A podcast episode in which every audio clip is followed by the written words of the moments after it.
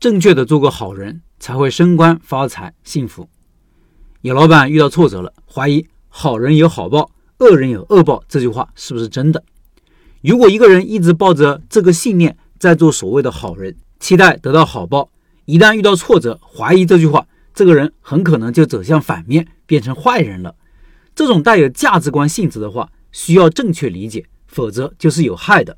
所以，我今天说说我对这句话的理解。首先，这句话是值得怀疑的。什么是好人、恶人、好报、恶报？他们的定义是什么？你说不上吧？因为很多事情好坏是没有标准的。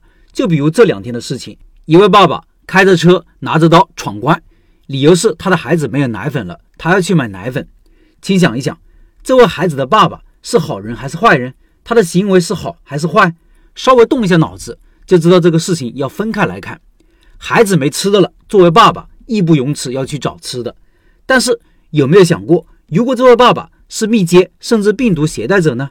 那他很可能会导致其他人被传染，导致另外的成百上千的人被封控。因为这个人而导致被封控的人，还会认为他的行为是好的吗？当然，有人会说，他既然要闯关，肯定是前面遇到了各种不理睬，是不得已而为之。这是另外一个层面的问题了，是涉及到相关人员的不作为的问题。这里不做延伸讨论。最后把他带回来了，而且发了公告，考虑到特殊情况，只罚款一百元。这是好报还是恶报呢？有人说挺好，因为这是象征性的罚一下，起码告诉别人这是违法的行为，不应该这么搞。而对于当事人，一百块钱罚款也不多。但有些人就说这是不对的，上面的判罚不应该受到社会舆论的影响。如果这也特殊，那也特殊，依法办事就成了口号，这可能会导致更多人去效仿。我们不站队啊，站队也没用。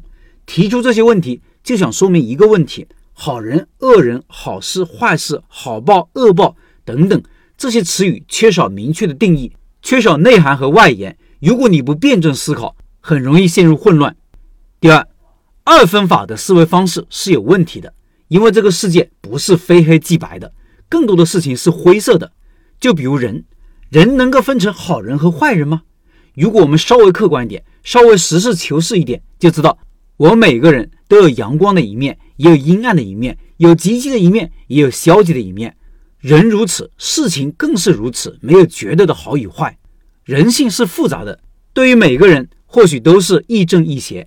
一个真正心智成熟的人，最重要的标志就是。能够深入了解自己的天赋与优势，也能够清晰地认识到自己的不足与缺点，更能够洞察内心，可以看到自己的另外恶的一面，很可能包括自私的我、虚伪的我、小气的我、懦弱的我、可怜的我、暴虐的我、无情的我、变态的我、贪婪的我等等等等。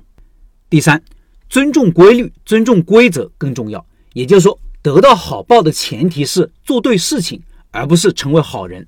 好报的意思应该是获得好的结果的意思，获得好报是要通过做事来实现的。你想要事情按照你想要的方向发展，就要尊重这件事情的规律或者相关的规则。比如你要开店，就要尊重开店的规律。你的产品能够满足一些人的需求，帮他们解决一些问题，你是有竞争优势的，比竞争对手做得更好。你的位置很好，附近有目标顾客有需求，你会运营店铺，运营效率高。成本低，你会宣传，很多人知道你的产品和服务等等，这些就是开店的规律。你开店成功了，并不是因为你是好人，而是你尊重了规律，做对了事情。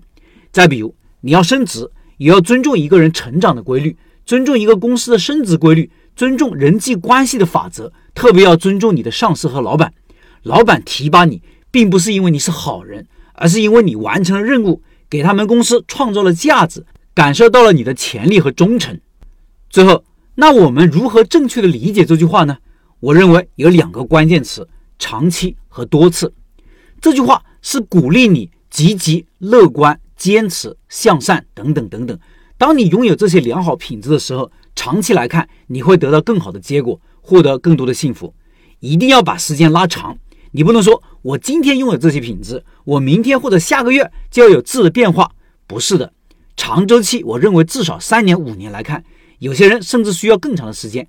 看你自己的悟性，看你做的事情，也看大环境。所以你需要有耐心，需要等待，同时也要多尝试。好人好报并非一一对应的，你不能希望你的每件事情都有好的回报，就跟抛硬币一样，多次看正反两面的概率各一半，这是一定的。但是有些时候可能就是连续正面或者连续反面，不能因为连续五次都是正面就否定概率各一半这个事实。不要忘了，除了好人有好报，恶人有恶报，还有一句，不是不报，时候未到。